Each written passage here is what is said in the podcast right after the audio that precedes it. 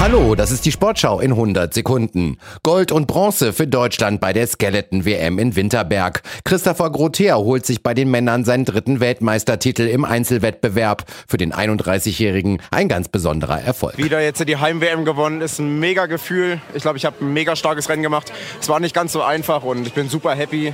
Habe, glaube ich, wirklich das Maximum aus meinen Startmöglichkeiten jetzt die Woche rausgeholt und bin da echt super stolz drauf. Bei den Frauen holt sich Hanna Neise Bronze. Nach drei von vier Läufen liegt die Winterbergerin auf ihrer Heimbahn noch auf die Hundertstel Sekunde gleich auf mit der neuen Weltmeisterin Helly Clark aus Kanada. Im letzten entscheidenden Lauf entscheidet einsetzender Schneefall das Rennen. Die 19-jährige Helly Clark ist damit die jüngste Skeleton-Weltmeisterin aller Zeiten. Silber geht an Kim Meilemanns aus Belgien.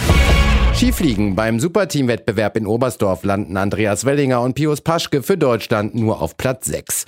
Den Sieg holen sich Timmy Seitsch und Domen Preutz aus Slowenien vor den Teams aus Norwegen und Österreich.